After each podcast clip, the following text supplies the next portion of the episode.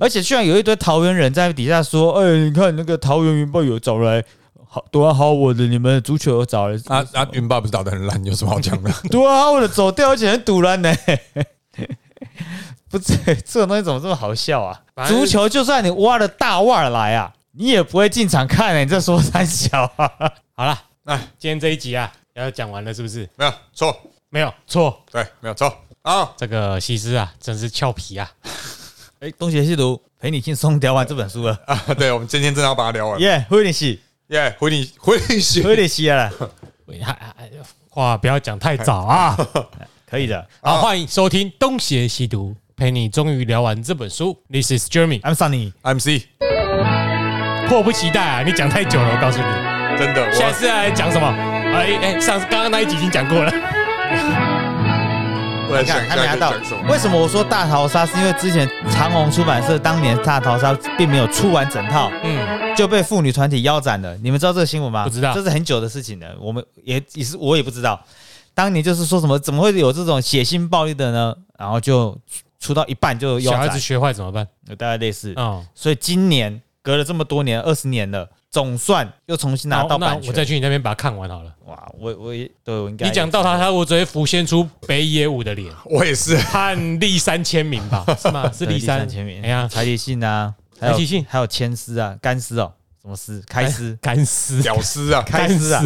给个啤酒开丝。嗯，那个。好，那接下来这几个要讲的是啊，中国跟印度的关系。作者其实很直接点名，刚我觉得蛮有趣。他说：“哎，即使一些东南国家的民主程，哎，民主制度还不够完善、不够自由，但这些国家能试图透过选举程序哦，那媒体跟当地公民的发声、公民团体的发声来抵制不断蔓延的中国影响力。那中国其实，在东南亚的这个跟他们接触的这个历史很悠久了。那尤其冷战期间哦，中国基于三个原因跟东亚不是东南亚，东亚保持接触。”东亚跟东南亚什么分别？敢差超多的吧？没有，我怕听的你们不懂。没有这可能。那选机票的时候就可以知道有什么差别了。他说，中国基于三个原因跟南亚保持接触，包括一希望发展中国家的利益与他一一致；二稳固自己的疆界；以及三哦，在毛泽东思想被封为圭臬的时期输出革命。他讲冷战结束呢，中国在南亚，哎，中国强化与南亚的往来时，加入了新的外交目标。首先，它是试图啊输出过剩的工业产能，干脆一带一路，嗯，对，就是就是啊。再来，它要打击恐怖主义、分裂主义跟极端主义，来维持边陲的稳定。哦，以免南亚周边的动荡蔓延到中国内陆。其实大家知道，南亚它指的就是呃呃，应该可以讲起来就是孟加拉、巴基斯坦、斯里兰卡跟这个印度嘛。对，那这个地方其实有蛮多动乱，尤其是我们讲印巴冲突。嗯，好，讲是这样讲了，他也很爱在别人国家制造动乱，是也没有错了，就很奇怪了。然后最后呢，中国为了确保对外的贸易无虞，致力想要沿着重要的海上交通线投资港口跟基础建设。譬如说，北京一直想要脱离所谓的马六甲困境，就是指中国其实非常仰赖他们通过马六甲海峡的运输航线。他们不能够通过支楚三 biển 吗？一定要通过马六甲吗？这个超好笑的，给他个音效，拜托。三饼不行，六甲可以啊？好吧。啊，原来就只是班级，是不是？我没有那个下课钟声，对不对？呃，笑死！来想一下，没有就算了。啊，这个不错。那所以呢，他说为了解决这个困境哦，中国在巴基斯坦大兴土木，同时提升连接两国的陆路交通。那同时也在斯里兰卡、马尔蒂夫、孟加拉的基础建设建立这些东西，也是为了确保贸易。他们应该马尔蒂夫应该很喜欢他们吧？是吗？依据他们在南海造礁经验，哪一天要是海海水上升了，他们那些经验应该是有用的。看你这个有够地狱感。他 说了哦，有没有比马六甲还笑？好笑，这个我觉得比较好笑，可 以记起来。我来发发看。然后就讲哦，一带一路凸显了北京清晰的战略意图，利用国家壮大的经济资源、外交影响力与军事力量等工具，推行更加果决的外交政策。嗯，好。那中国在东南亚的硬实力跟软实力呢？我要讲哦。其实呢，中国用政府与中国中共产党的党机器来强力主导推动国家影响力啊，营造了营造跟塑造操弄这一些舆论的锐实力哦，助长中国在南亚日渐蓬勃的影响力。那有时候会引起东道国的反弹，担心自己的主权跟经济健全会遭到侵蚀。那硬实力当然就是他透过经济跟军事后来造成对当地的影响嘛。呃，但是呢，他讲南亚是全世界经济整合程度最低的地区之一，区域内的贸易额仅占该地区贸易总额的趴，哇，真的超低的，超低的，超低。哎，他们那么大哎，所以说你换个角度讲，是最有潜力的。但是真的很低，对，所以也是因为这个样子，让中国逮到前进东亚的机会。因为你们的区域内的整合经济整合很低，那我就可以对你们的这个经济区域内的经济上下其手啊。对，再来是军事也是哦。那他讲，譬如说巴基斯坦一直是中国输送武器和军事援助的焦点，可是其实其他南亚国家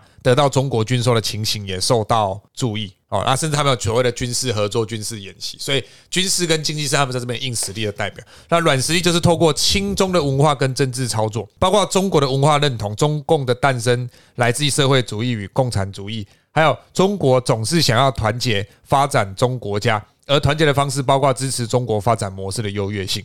所以最有名当然是在文化上面，他在东哎在南亚设立了十五所孔子学院。巴基斯坦五所嘞，哎，蛮多的。印度也有四。巴基斯巴基斯坦是他最好的，对，在南亚最好的有巴铁。哎呀，啊，因为巴基斯坦跟印度不好啊，印度跟美国好，所以巴基斯坦就跟敌人敌人就是朋友。可是印度印度没有到跟美国很好啦，但但是他双方互相利用，因为他有那个实力去当筛子啊，对，那人口太多，我觉得印度跟中国要打起来是少数。一一命还一命，还可以成为大国的。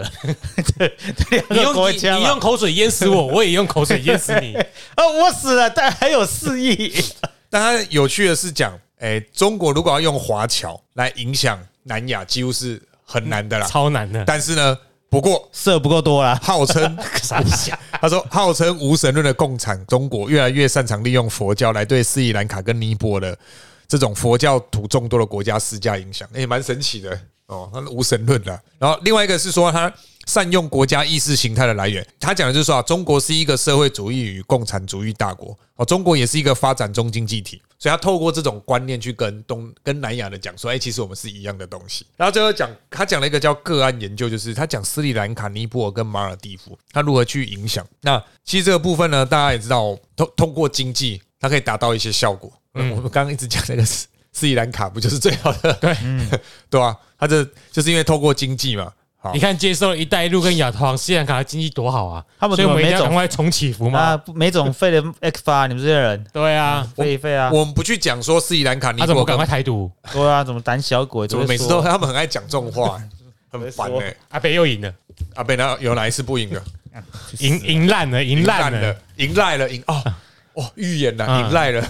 好，那我们不讲他对斯里兰卡、尼泊尔跟马尔蒂夫到底怎么做，可是他其实提到一个关键点，讲的就是说，一些东南亚的国家，不是东南亚，刚才讲东南亚，一些南亚国家的政权往往脆弱不稳，但他们的宪法赋予中央政府强大的集权力量，这让北京可以把他与统治精英的关系当成在地协力者网络，发挥地区性的影响力。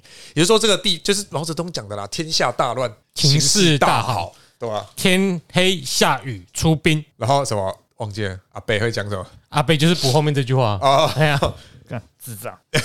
我一直都会想到那个。你你回去要记得听我们《邪来无事讲讲实》最新的一集，还没上网？哎，他对啊，他有一次骂他阿骂阿北，然后好像叫阿贝去死吧，然后依依就在旁边，阿贝去死，谁？超可笑！完了，我女儿有来了，啊，那是有来，对不对？哇！所以我我打贝是依依啊。我跟你讲。你女儿有前途，还在学讲话而已啊啊！这个回去如果跟他跟你老婆说阿贝去死，还是他真的你阿贝了？还是说阿贝讲讲脏话会会被他学到了？不行，乱讲了，不要乱讲，宝宝。那个那个音乱学都会被他学去啊！他会学，没事。好，看我怎么好像知道你要讲什么？好，不要乱说。那。他说啊，在东南亚动员的反中的方式，他讲是民主机制的守护作用哈。关于中国在东南亚这个事情，有人指出了一个严重的关键，就是南亚吧？啊，南亚，刚开始讲东南亚，那个前面如果没有被纠正到的东南亚一律是南亚。南亚哈哦，他说在南亚，有人说啊，北京利用不透明的借贷条款，让南亚国家落入所谓的债务陷阱，啊，这个也没关系啦。如果搞错搞成东南亚也是一样，也是一样的手段啊。他们就是哦用不太不透明的债务陷陷阱来进行“一带一路”。那在非洲跟东欧也是一样也差不多的啊。哦，那当然，为了抗衡中国在南亚地区的影响力所出现的最重要反动的力量，就是民主程序本身。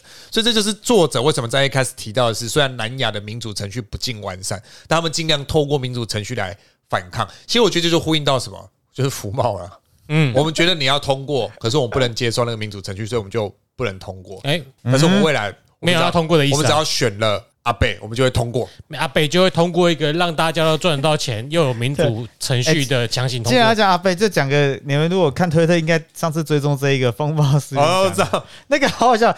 二零一三年十月二号，阿贝在海岸两海峡两岸服务贸易协定的公听会上面的内容是在讲不能够加入服贸嘛？对，底下所有的人，底下留言人没有看的，你看阿贝以前到现在从一而终，是说你们能听内容吗？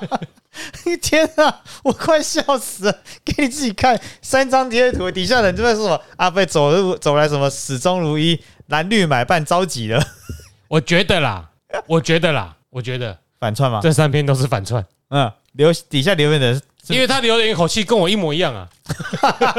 天哪，有点看得出来同路人呐、啊，我觉得啦，同路人。哎，我个人是这么认为啦。十年前的阿贝跟现在阿贝是不同人吧？同个人，同个人，呃，欲望，他只是理性务实弹性，他选择在那一个时间点，他能够做的对他甚至实际上最大的选择。对该怎么办就怎么办。你你看你，其实你觉得这是不是反串？我觉得这是反串，真的哎反串的超好的，反串哦！天哪，好好笑哦！你以为有这么多科布林加我好友是为什么？因为你太会反串了。好，再来，好，那就重启或服贸谈判加一啊。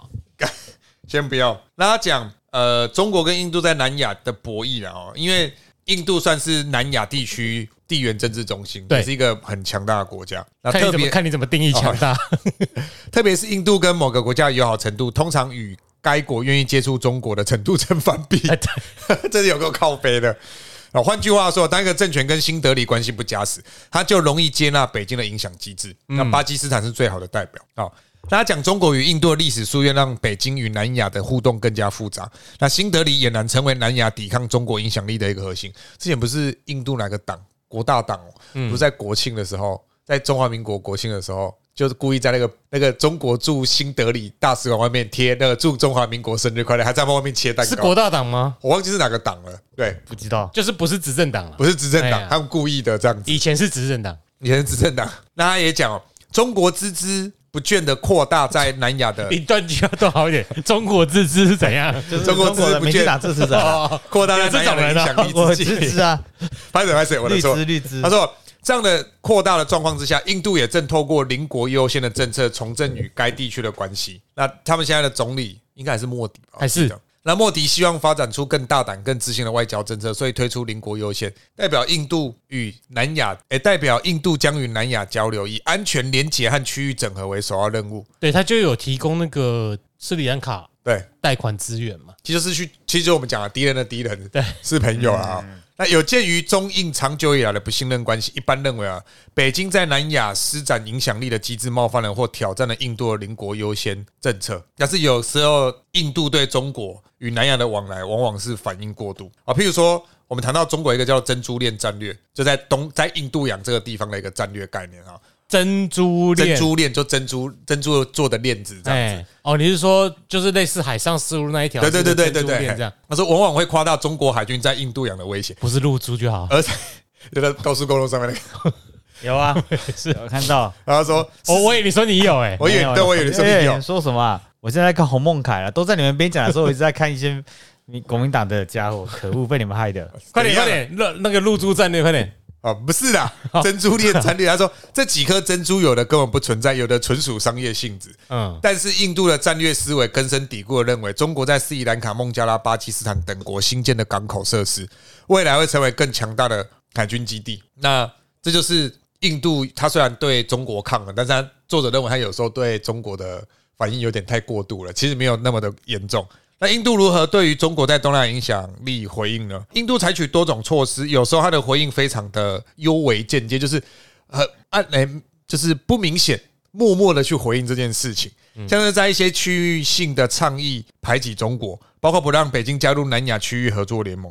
那最后是在一些东南亚，哎，不是东南亚，在一些南亚国家施加的压力逐渐升高后，印度才让他加入。那印度还尝试推出区域性的倡议，作为回应中国“一带一路”的替代方案。那有时候也会对他采取正面的直接反击。最明显例子是，当二零一七年中国以修缮道路为名侵犯不丹的领土，新德里则支持不丹的反抗。哦，他们三国在边境交界的多克兰高原，也就是中国称为“洞朗”的这个地区一带对峙长达两个月。好，所以。印度一边跟中国有往来，但是一面他也不想要让中国的手深入南亚过多。嗯，好，所以这个其实是这一篇他主要要讲的。大家有提到说，不管南亚国家内部的政治如何变化，最终都因为经济需求而摆脱不了中国的影响。哦，这其实是他在这一部分，因为这些国家就是穷嘛，真的就是穷了。在你们讲这个正经事的时候，我在洪孟凯的脸书连续八篇推文底下，连续八篇发文底下都贴了同一张照片，来。对，看 看今天录完这一集之后，我会不会被他 ban 掉？你贴什么照片？洪孟凯在四年前说反对一千两百元北北基通勤月票是政策绑票，反对。现在国民党终于做到了。他说今天是一千两百块月票上路的第一天，感 很高兴能够用到这个，这个一样大概类似的话了。说 T pass 那个吗？对对对对对，那东西，看笑死我了！我就连续贴，他去贴他说，我没有说我反对一千二票，这个真的是我早就提出来的。靠，呸，这个人很强哎，不意外啊，他们不都这样？洪孟凯真的是很猛哎，妈保成这样子，然后既然你也不是在气他啊，你在气他们为什么会当选呢？他当选是他妈武实力很够啊，没有，你气的是北北基桃。为什么这几个人都都在骂这个政策啊？结果他们却当都当选啊！这个，然后你也在气民进党为什么要帮他们达到这个政见？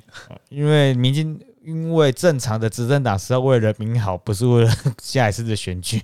正常的政党，不正常的政党才是啊！不正常的人民会有正常的政党吗？不会，但是正常人民会有。所以我们这是好事啊！我们的正常人民还蛮多的。哎，下一次你就知道了。哦，所以我们是四年，是我们这个台湾人的演化过程吗？别人是可能一世纪。动一点点，我们四年就会做很大的进步或什么的。在这只能呼吁大家相信阿贝，居然是这理由，太扯了！这个是阿贝都可以出来救市哦，看，嗯，超强！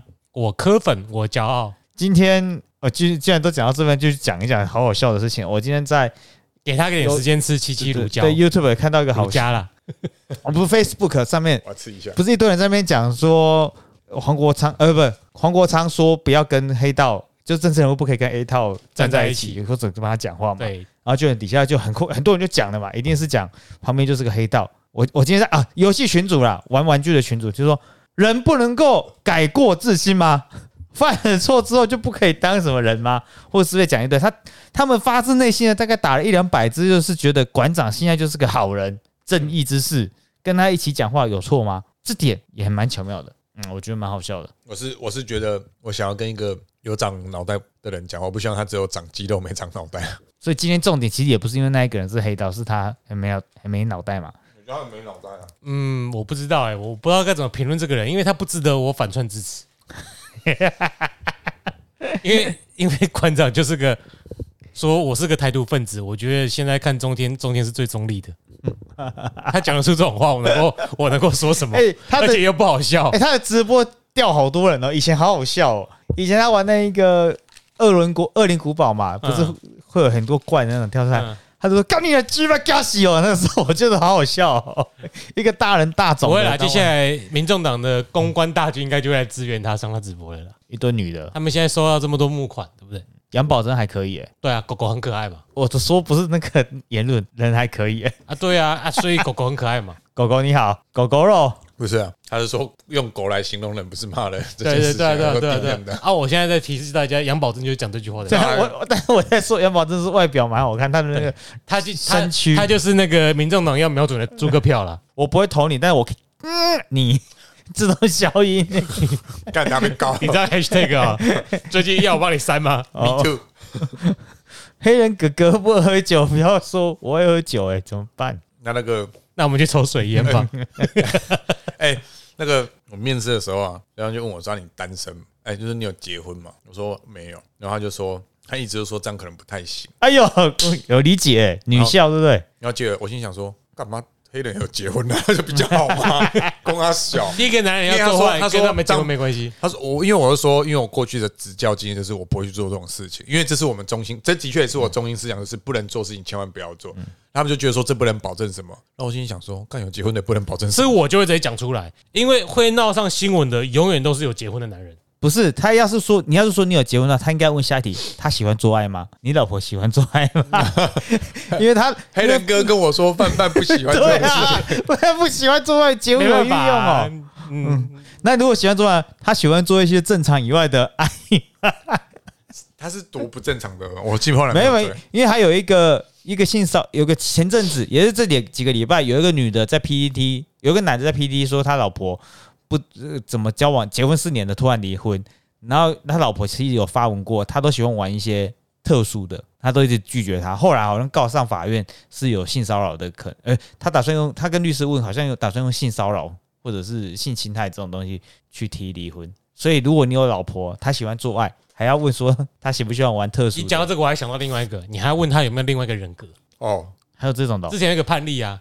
就是那个老婆是被诊断是精神分裂了，她要解离，所以她有另外一个人格，所以她老公就跟她另外一个人格上床了，所以她是偷吃。对，然后那原本的老婆就觉得她偷吃，哎，这真的。但是他另外她另外一个人格有答应她要跟她做做看，那就是你去听法律白话文运动里面有一个就是讲这个判决，那是偷吃，那是出轨？啊，就偷吃，就很有趣啦。哦，没有劈腿，只是偷吃，跟肉体同一个人，就我不晓得，好妙，这就是那个法律在判案的时候法官要斟酌点有趣的地方。那当法官法官还蛮不错的啊，什么事都尝得到的。只是台湾的法官现在都不行了，因为都是同一个人指派的，所以我觉得台湾是那是大法官，不是法官呐。法官不判法，没有，哎，一定有人会这样想，好不好？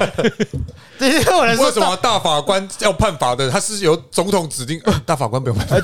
请问我时间好？我今天到台中地院，请问大法官在哪边？我可以看他一眼吗？他不在这里呀，一定会有人有这个问题。他多大？那那遇到那种，你就刚才说法官在科博馆啊，里面不是有一只恐龙？干，啊！你们不是每个人都觉得是恐龙法官，而且那只还很大嘞。法官在杨基的外野，这个比较有可能。他最近跌了，他他也是也受伤了，我记得。对啊，是一定有人。大法官是多大？心气大吗？还是什么大法？我只知道黄国昌一个抵九个法务部长，只有他成为法务部长，他可以救所有人。还有检察总长、监察院长。喂，如果如果到底为什么配这个音？黄国昌是废死的人，黄青天呢？黄国昌是废死人，他现在如果上当法务长，会全部都执行判决下去嘛？执行下去嘛？太离谱了吧！看 你这个是接他的梗，不是太太离谱了，对。哎，大家忘记他是 face 的吗？一堆人，他们他们支持者是重叠的吧？没有，因为他现在跟阿北是一起的嘛，嗯，所以他也可以支持 face，，也可以不支持 face，，他也可以支持枪决，但是不管怎样，他们都没有 face。对，别更小了。哎，我真的要找一天去礼拜五去那个 open。我们这礼拜是礼拜四，礼拜四后天，哎，其他天都礼拜五。你后天要吗？后天应该没事，应该如果没事，我可以一起去。我我我我再跟你讲哈。好好好。哦，哎，真的还有名额，你可以现在还有名额。可是那我说我上去要报名啊？对啊，我现在把链接传给你，你要抢要快抢。还有多少报名费哦？进进场一百五而已啊。啊，如果是我要上台呢？上台就是多一杯饮料。哦，好啊，好像可以了。那我这几天准备一下段子，就是这两天啊。不要，我段子特别多了。我传给你们，让你报名。那来报一下好了。哎，干不行啊！论文赶快讲完了。哦，好好，那个印度，印度，印度讲完了。印度的神游没事。哎，几巴几巴几巴就要能包能包能包能。你为什么那么会喊这种东西啊？奇怪。好，再他讲的是哦，中亚的恐中症。这次是中亚哦，中亚不是东南亚哦。其实哦，中国对中亚的政策有两千多年的历史。哈萨克、塔吉克、吉尔吉斯、吉尔吉斯、土库曼哦，都是后面都少了斯坦。对，都少了斯坦。好厉害哦，你们。啊，不是波兰那个斯坦哦，啊不，然后他讲哦，一定不认识，我不知道。伊斯兰对这些地方的影响超过中国文明，或者说汉族文化。尽管现在北京宣称新疆自古以来都是中国的一部分，新疆自古以来都是新疆，好扯哎，哎呀，所以我不知道他们在想什么。但他就讲哦，其实中国跟中亚之间的关系已经很很久了，因为他们其实一直，譬如说过去在。所谓的丝路或是什么张骞凿空，这件他们要开通西域这件事情，通西域，通西域嘛。那他要讲啊，尽管中国与中亚地区紧邻，而且丝路源远流长哦，可是。在历史上哦，中国对中亚人民的文化影响却非常有限。可是到了二零一三年哦，中国已经剧烈翻转北京在中亚舞台的经济跟战略地位哦。如今中国在该地区成了第二号具有影响力的外来行为者，诶，在经济上超越了俄罗斯，只有在战略文化上屈居俄国之后。所以其实之前就有一些文章会讲，呃，美国对于中亚这一地区的一些影响力就是非常的薄弱了，远远不如俄罗斯跟中国，因为那些地方都是反美大本营啊。对，大家讲哦，中国今年在中亚的打算，他说，习近平在二零一三年打造丝绸之路经济带的演讲前，中国早在中亚建立了相当的影响力，而这个地区的主要贸易对象已经开始从俄罗斯转向了中国。你看，又是从经济这个点下手。老实讲啦，很多的真都是穷国啦。你拿点现金去哈，也不用给人民，你买通上面那些会贪污的高官就好了。真的，直接抓头就好了。就不给钱也没办法给什么。女人，中国人自己就要了，对不对？男人劳动力他们那边又有。女人当地也都比中国漂亮。中亚对，审美观不一样嘛。谁的审美观？你跟我吗？我一样啊。对啊，中中亚是比较漂亮，是比较漂亮。印度有没有比较漂亮？度除了肤色你不喜欢，我可能，但是轮廓轮廓可以，味道啦，渡人的味道。讲到你好像很那个，一直在那边歧视人家。没有，我不喜欢。现在我的脖子在扭喽。宝莱坞那跳起来多好看。咖喱呢？阿妈家东北巴黎达，对，那是南亚吧？嘟嘟嘟嘟嘟嘟嘟嘟嘟哒哒哒，嘟嘟嘟好久了。印度做结论，然后他讲啊，哦，大概说我们的听众太老了啦，反正连接都听不懂了。我我我讲，我觉得他其实。大同小异，就是他们在这边的有经济影响，也有军事影响，也透过扶持在地的协力者，然后受此改成中亚五国，对中亚五国而已。好，那他特别提出一个个案来讲，说这个地方为什么会有暴增的恐攻情绪？他讲的就是哈萨克。好，嗯，那他讲的内容哦，他是说，二零一六年哈萨克爆发了大规模抗议。好，那原因是因为哦。立场有中的哈萨克政府全力支持“一带一路”倡议，而且提案放宽土地法规，允许外国企业租用农地，最长可达二十五年。可是通过这个法案之后呢，很多哈萨克人都上街头抗议。那哈萨克人怒火中烧，原因是因为啊，BBC 讲啊，最新通过这个法案勾起抗议者最深的恐惧，他们担忧中国投资者大举入侵收刮土地，这是个非常牵动。谁叫你们讲福茂啊你？干，拍谁拍谁拍谁拍谁。哦，他说显然恐中情绪烧了起来，特别是许多人害怕中国移民将占领国家的土地，当地人会失去土地。现在年轻人说我们不怕竞争，我们可以我们可以外送送一个月一万多块薪水也没关系。嗯，哦，那他讲哦。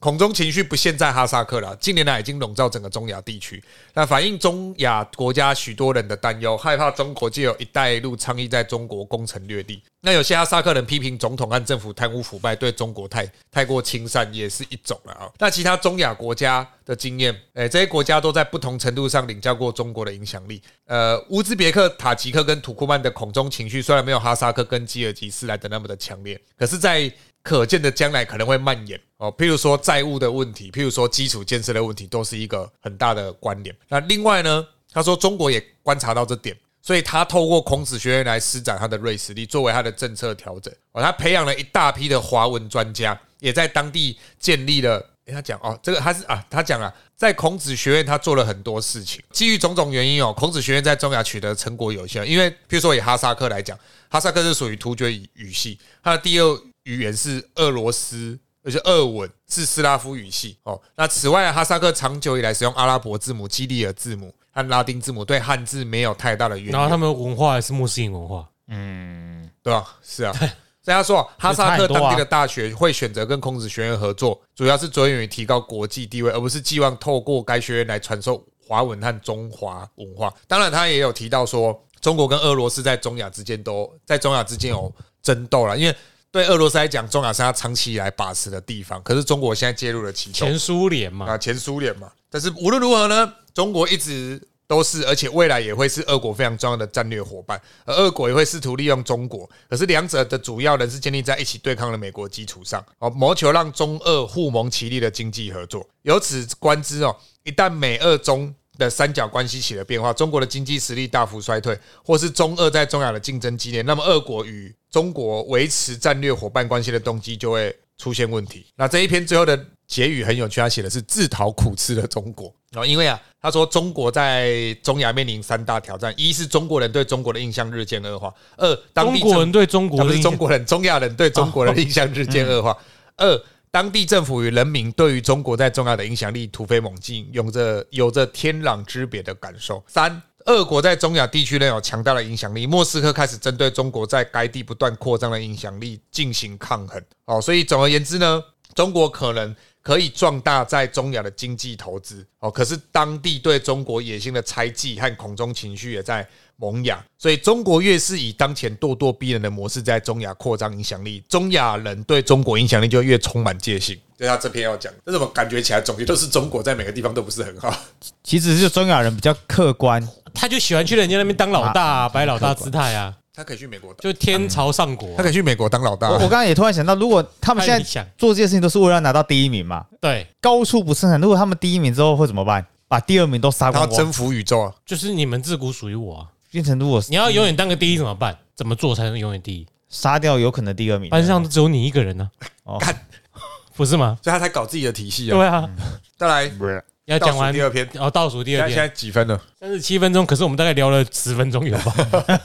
好，再来讲刚刚那个讲到哈萨克，我就再讲一下足球好了。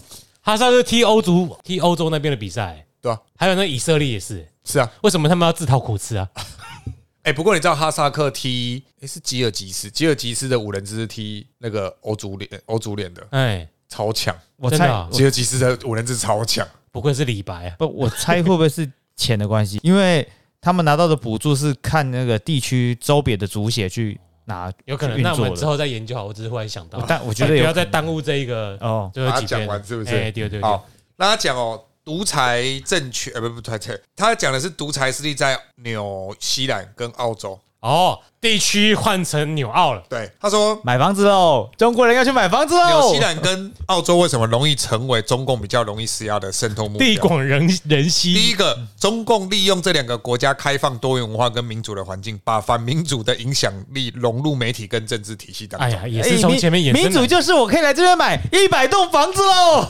我可以买新闻报而且纸喽，而且他移民搬去那个中亚五国或南亚投票投不赢人家，也说不定没有投票啊对吧？啊！去纽西兰保障啊！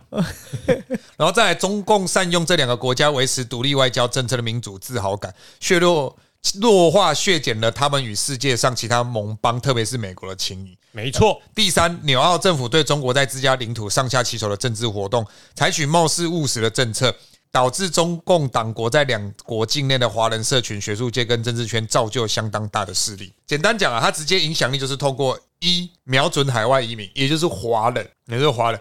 中华中国在渗透纽澳时最有决心也最成功的手段，就是把华文媒体、华人社团、华人领袖华裔政治人物纳入自己的势力范围。其实他们就是把华人社区当成他们海外殖民地。对，所以不是说之前什么在哪里有那个警察局，对，哎，会去派人到那边去看看那边的那个华人移民，四海都有中国人。所以红色渗透成功版就是在澳洲已经做完了，所以澳洲现在对他很警戒。对，啊，他已经做完的这件事情没有在世界各地都这么做，而且都是进行式。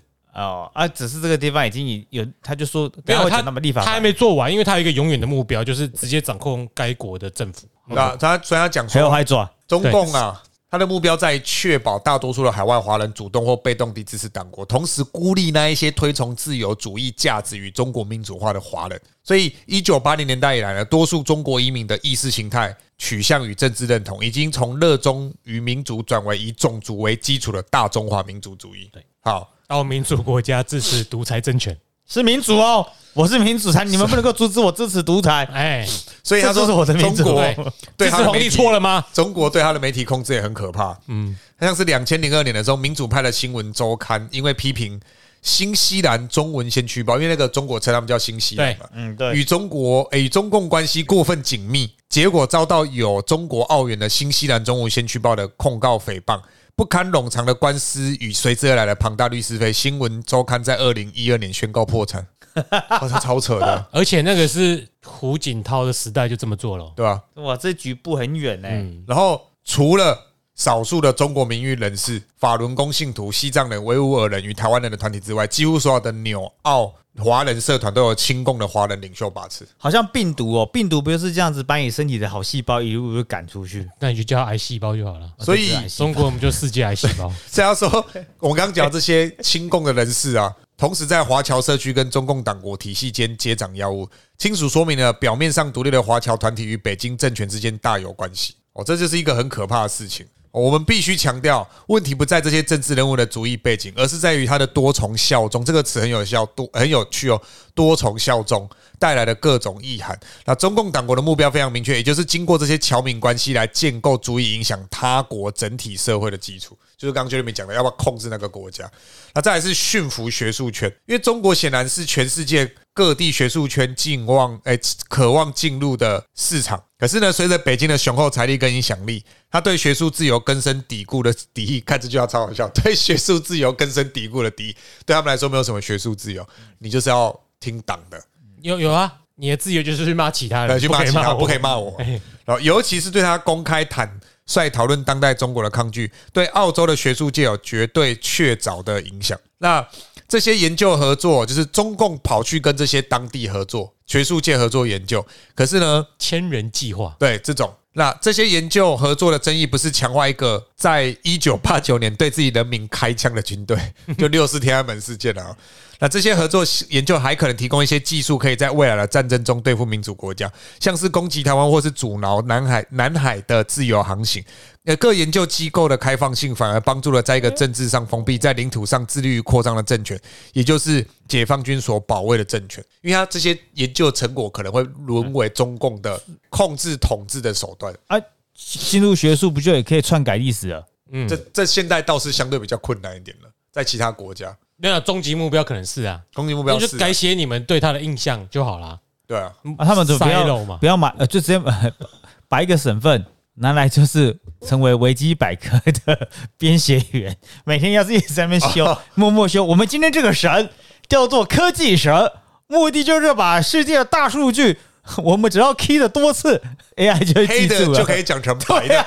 他们只要一直做一样的查询，这个事情应该 AI 就可以做，不需要动。对，他们用 AI 做，我们用真人吗？不用真人，他们用 AI 做就好了。真人是去当地直接洗你的。啊，对啊，当真人就是到当地直接洗。然后我们今天有一个礼拜就会说，哎，你知道中国多好吗？下礼拜我就跟你说中国真的好吧。然后就这样，就讲久了就就会觉得。所以，所以我觉得宗教有道理啊，因为宗教他们刚刚有讲到宗教传。中呃，中国人进入宗教奇迹，因为宗教是有些中国人拿来吸金，就跟那个韩国人一样嘛，神棍一堆。反正神棍哦，要练你的财、骗你的色之前，我还是要教一些宗教道理啦。啊，何不就顺便把中国的儒家思想有一起，或者是一些宗教信仰、佛道教也带给你？他们就是利用先进国家这些人对于中国文化的好奇啊，其实他们的手段是很精细的啦。然后等到你一开始先打开那个那个门，那个踩入那领域之后，后面就有一堆一步一步慢慢来了，这叫就养套杀。直销公司啊，对你你你一开始他一定你做的东西他是支持的，你看似是有自由的，但接下来之后，哎，慢慢就很奇怪。那你对你就很奇怪的时候，哎，这个学期有补助十万块的美金，你看你要不要？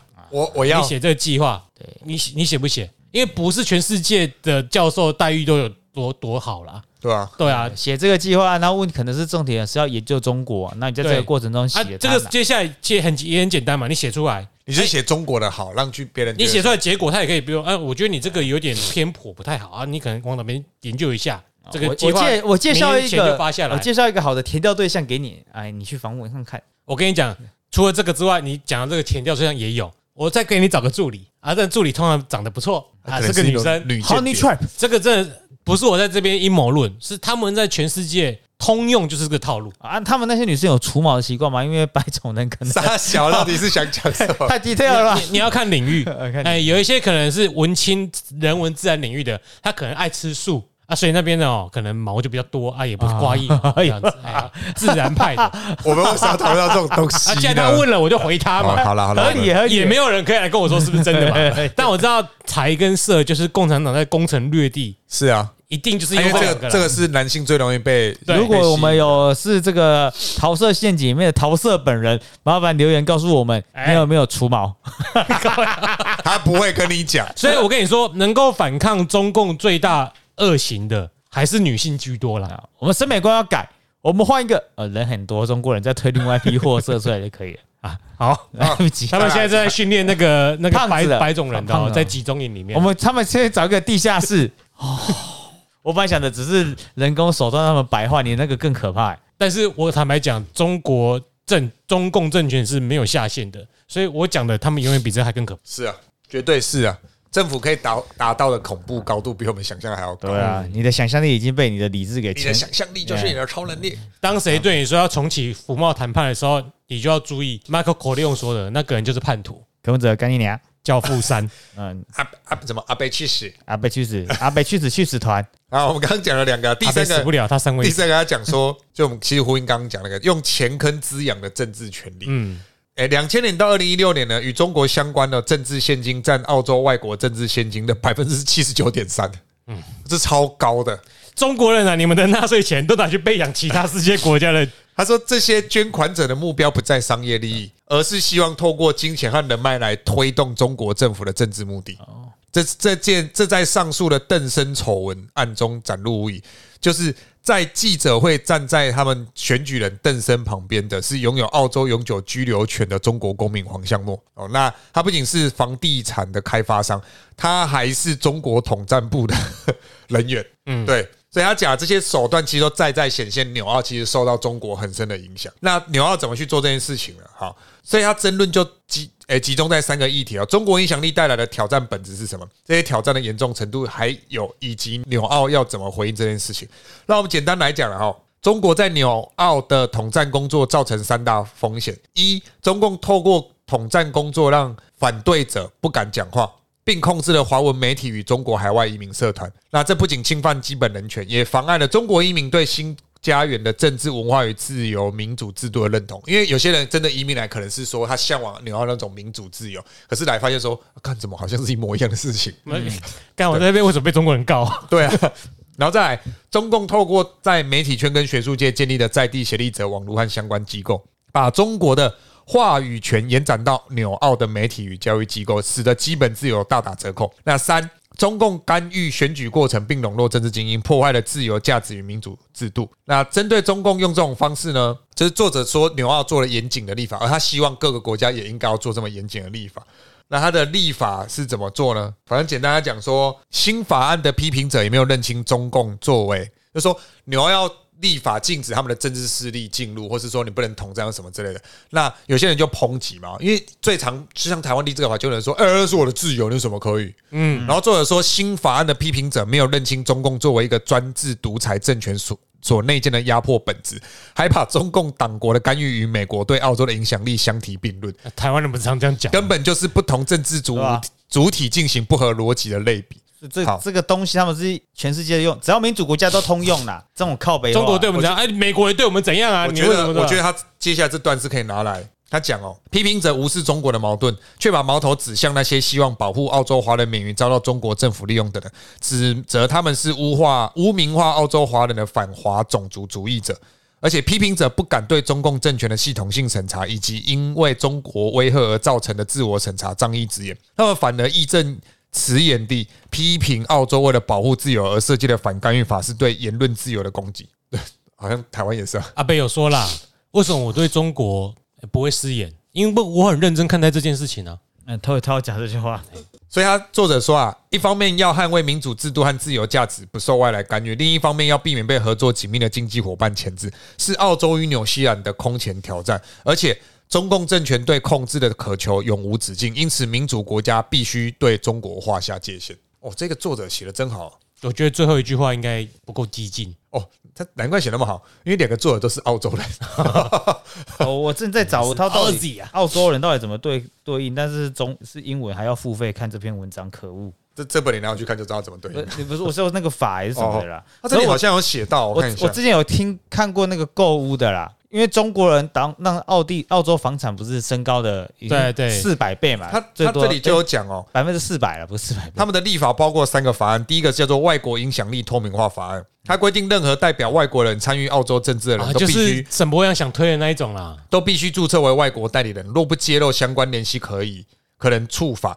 那第二个是国家安全立法修正案。哦，就是间谍活动的外国干预，对外国以秘密欺骗与强制的方式参与政治过程提出了新的刑法。那三是选举法修正案，就是选举捐款与信息披露改革，禁止外国向政党捐款。他提到这几个哦，哦，那应该很多层面对不对？因为这个报道随便一挑的嘛，他们是在讲贸易的啦，嗯，是中国人的商业行为，可能是像以不以前那个只是可能一堆观光客去搜刮奶粉、尿布，这个已经不是什么小 case，更可怕一定是垄断某一个产业的出口，对，常有啊，对吧？啊，然后他们在各个方面都在渗透，立法就是做这件事情，但是这个立法中国也有反制嘛，就是我不买你的东西，不买你的红酒。哎哎，对，这个事情真的好像有点大哎，当时。对啊，好，最后结论了，最后一篇。好，中国的影响与反作用力。哈，他提到世界各国对中国影响力的反作，迟来的掌声，迟来的掌声。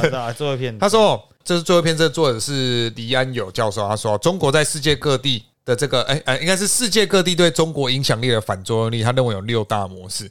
这六大模式呢，首先一就是在与中国有大量商业关系的国家，反抗通常集中在贸易逆差、不公平的商哎的贸易条件，以原物料贸易为导向的新殖民主义，以及大批涌入的中国企业家。简单一句话，嗯，你来我这投资，但我赚不到钱，对，赚不到钱我就烦你了，没有错。嗯，再来，中国在参与“一带一路”倡议的国家中进行大规模的基础建设。投资这些国家对中国影响力的反扑，通常集中在债务陷阱、使用中国承包商、劳工与原料，而不是当地资源、环境与社会冲击以及贪腐问题。简单来讲，你来我国家投资，然后一副趾高气扬，再来就是赚不到钱了，赚不到钱，再加上丢了一堆烂摊子给我处理。好，第三是工业先进国家把中国视为高科技的竞争者，反抗的焦点集中在中国利用不公平的手段攫取技术，啊，就是间谍了，对，技术间谍了。紫光陷阱，不是倒了吗？那不那不那个电影嘛，紫光什么什么的，安杰丽紫光那个紫光任务吧？紫光任务，紫光任务是安杰丽亚·裘丽吗？不是啦，杨紫琼啊，不 不是不是米拉乔维奇吗？对啊，对对对对。在第三诶第四个，西方民主国家认为自己是中国在政治上的对手。沙利有一部是什么？不知道，哎，两部都很烂。刚刚讲那个紫光的，在 YouTube 也有人这边说什么哦，台湾人在这样子自以为是，中国人没几年晶片生产出来，全世界都不需要台湾的，不得不在底下说，他们已经说过几年要超过台湾，讲了几次。了，不知道多久了，对，讲过受不了，笑死了，没关系啦，中货最赢嘛。台湾恐为最大输家。嗯，第四个，西方国家、西方民主国家认为自己是在中国，哎，自己是中国在政治上的对手。他的反抗重点在于中国利用瑞士来干涉民主制度的完整性，像刚刚我们讲的纽澳的国家嘛。第五个是对于位在中国周遭或是认为中国具有野心、战略野心的地区，抵抗的动机主要是对任何一个大国拥有过大影响力的反抗。第六个是在一些有大量华裔人口或是华裔享有一定影响力的国家，反抗的重点主要是。中国与这些华裔血脉相承的问题，以及种族接续的关系等问题，香火是这样没有错。他最后就讲哦，来自其他地方的教训适用在香港或台湾嘛？哦，他是这么他是这么讲这件事情。那他的结总结就是呢，就说一句话来一段话来讲完，他就说。就算中国在这两个社会推动更良好的公司治理，或是提高文化的敏感度，也无法像在其他社会一样那么的容易改变、反弹或欢迎中国影响力之间的均衡。因为只有在香港和台湾，中国的影响力对这两个目标社会的自主性构成了生存威胁。因为对其他国家来讲，它可能是一种文化渗透或影响，可是对我们来说是一种生存的威胁。这个国家的存亡啊，为什么纽澳的人当初会被渗透那么深都没感觉？因为我住在纽西兰跟澳洲，我不用怕被中国统一啊。对啊，而且他们不会想到中国统一会发生什么，呃，中国的同化、中国的侵入会对我们有什么实质影响？对，直到他们买不起房子、买不起奶粉、买不到奶粉。可是我们很明显知道，说他一旦做这件事情，就是会让我们死啊。所以我们只好投给阿贝。对，很妙，就是阿贝，不就是吗？很妙。我们多出来的结论是这样子啊。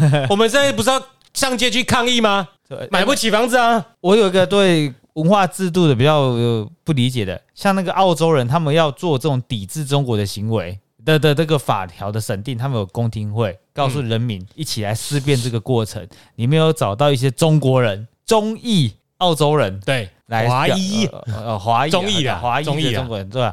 反正来讲一下，为什么你们愿不愿意，或者是你们支不支持这样的事情？那三站出来三个人，当时异口同声，都被找来了，就是说明为什么要抵抗中国这个可怕的。渗透行为。哎，我们台湾好像没办法发生这种事情，是不是也是不可能？绝对，我觉得我猜是走不到公听会那一步啊，连这个东西要推出来，可能都被大家抨击。没办法了，我想啊，还是这个样子了哦。毕竟呢，我们在那边台商有两百万人嘛，我们也不能因为这样就不跟人家往来啊。我我我，所以还要是要尽两岸最大诚意跟人家交流啦。我我想是这个样子了。觉得是说，还是牵扯到最终那个我们的文化底蕴没有那么深厚，我们太常把。自己的想法当成是一个，呃，它就是一个事实或道理。我们我应该这么讲啦，我们我以前在读研究所的时候，应该说读硕士或博士的时候，很多人在讲东西的时候呢，是说他自己的感觉。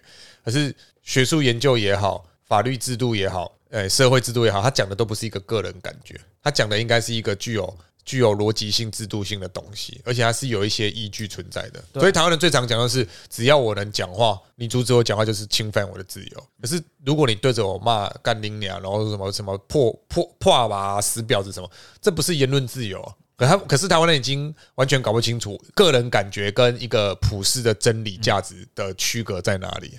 我觉得这是最大的问题。我我还猜一种，我们的内心可能都知道理性跟逻辑思考可以找出我们得到最好的解法，但是柯文哲就站在这一个我们内心想要这样，他把他的每一个话都包装，他这个东西是理性、有逻辑的思考，很很美化他的任何一句言论，所以我们支持他的人就觉得说，哎，我想要理性，按你说你是理性，我就支持你这个理性。有美化吗？我觉得听不出来他的话是废话的，那是那是内容啊，但是他的前提就是。比方说啦，像那个鸡蛋这件事情，现在鸡蛋不是过剩了吗？嗯，进口蛋很容易放到坏掉，到处都买得到鸡蛋的。然后他突然说什么？我我前天，哎，我进口那么多蛋放到坏掉七百万颗哦，真的是政府没有办法马上做处理嘛？嗯，没有办法马上应应吗？这个东每个台湾一天要多少蛋？这种科学的事情算一算就知道要多少了吧？科学的事情，它这个它包装在它任何的每一个供给的。语句里面啊，任何词汇就能到这个理性、务实、弹性。你说的那种疫疫苗也不就这样讲的吗？对啊，那个他他的粉丝出来说什么高端出，我就问高端出来做了什么？他帮助我没有，我还活着啊，我还活着，我打两剂中标，我还活着，不是要感谢高端吗？你在攻杀小，真是气得要死人呢！讲这话我就没打高端了，对对，我家里就五 G 了，那句话很好笑吧？高端做了什么？我还活着啊。他在做什么？他是个公司啊，研发疫苗然后赚钱啊，不知道做什么啊？不然你要教慈济研发疫苗，而且一堆一堆胡乱的什么？我我的朋友高阶主管今年届龄退休，做了七年，我看公司的股价也没怎么成长，大概类似这种包装的，每一天大概会有了。进到哪间公司这么烂啊？这几年台股涨得还不够吗？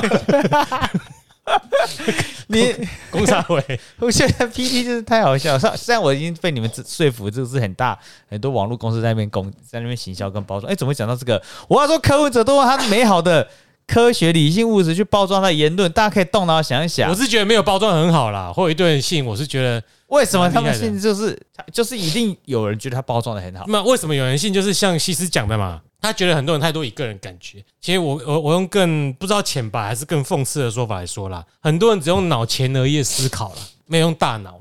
当你用大脑的时候，你在讲出你在批评某件事情或理解试着去理解某个事情的答案的时候，一定不会去脉络嘛。你用大脑就不会去脉络啊，你只用脑前额叶就是所谓的感觉。我知道怪谁，怪陈磊，他有一讲过一句很有名的话：黄一丢。对，今天的黄一 今天今天在那个，我记得有一家外媒，还是说还是哪一家有有有评论客问者，就是候候候选人呐，忘记是 Financial Times 还是 BBC 忘记了。他说是说这个候选人是个批评者，你知道吗？说当你说他是个批评者的时候，意思就是说他没有办法提出任何有办法解决事情的方案，他就是个批评者。他只是透过批评来提高自己声望。他就是《钢之炼金术士》里面的斯卡，他的炼成就是破坏，破坏的成本是最低的。那他他以前会不会在手术房的时候开刀死掉？干这病人生病了。没有，他还没开到这里，他就常常在讲嘛，他这个死定了，是在生病。阿阿老死了就说你看吧，你看吧。啊，如果没有死就说，啊，还不是靠我。对，阿北先知，就这样。要是有那个他的家友，医生为什么我爸会死掉？他生病了，所以应该知道吧？他他的科学其实是量子科学啦，啊啊，薛丁格的科粉，懂不懂？不懂不懂吗？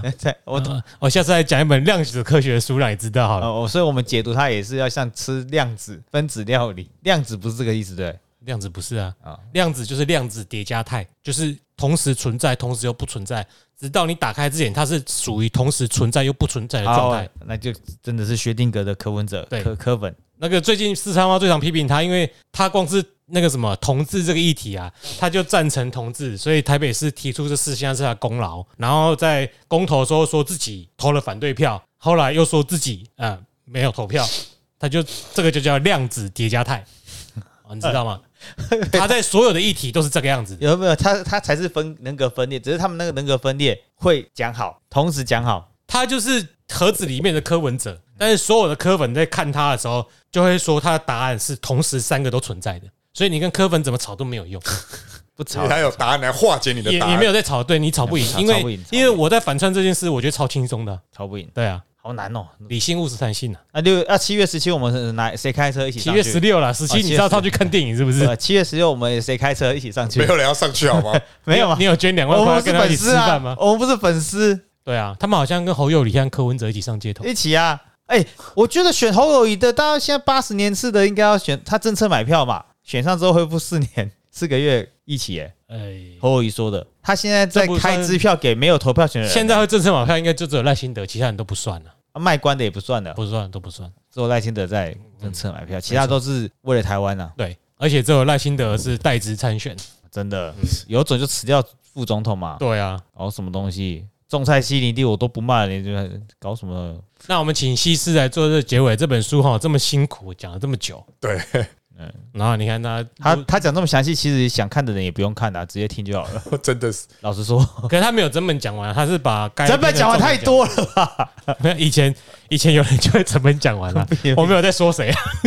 呃，总结啊，嗯，总结还是鼓励大家多看书了，因为其实很多东西。其实又回归到我刚所讲那个，我们过于用个人感觉来看事情不，要用脑前额叶，用大脑思考。那你要怎么让你大脑是很思考的？多看书。因为批评者之所以被称为批评者，就是因为他知道他会一直批评，是因为所有支持的群众只想透过他们脑前额叶的刺激，他们就觉得好棒，这就是解方。但是他只是提出。或许我可以说，我们温和的讲是说，好，他们就是提出问题的人。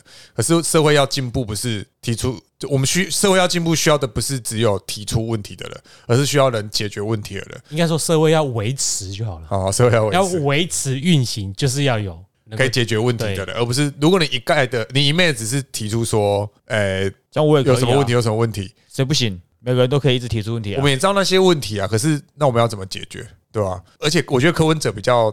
多会那么多人支持他一个点，是因为很多人我不知道，反正就为什么会人支持他有一个点，是因为 他讲了一些大家没有那么敢直接讲的话。那为什么柯文哲敢讲？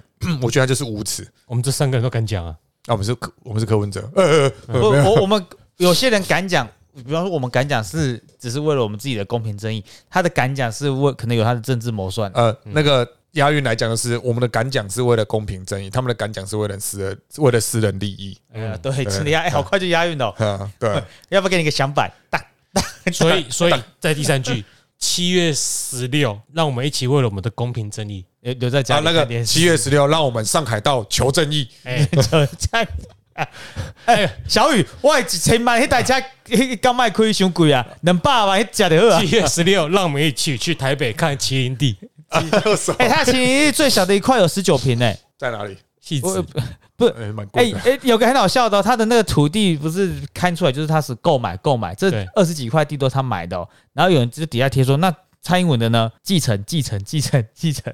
所以我说蔡英文没有意图，没有试图把他的财富变大，但是国昌可是有呢。没有，他土地据说这有一些真是真的比较烂的，可是他很明显的把他比较烂的那几块。来包装成他说全部都烂，对，就是那一些啊。但是啊，算了啦，反正呃，还是呼吁大家用大脑思考，不用脑前额叶思考。好的。然后到目前为止，感谢西施啊，这么辛苦了，准备这么一本。我下次再想看看要讲什么。那我们先给他鼓鼓掌了哈。又又再给鼓掌，谢谢大家，谢谢大家。好，我们这集到这啊，下次要讲什么书呢？我们再来想看看吧。再跟你说。那我们就今天节目就先到这里。OK。啊，我是有准备一本修辞的陷阱啊。那可以讲休息，哎，让你休息一下。但我还是建议可以去看个那个三部曲。好，我有时间我来看。讲给那个一般人听，让你听。最最近在冲博论。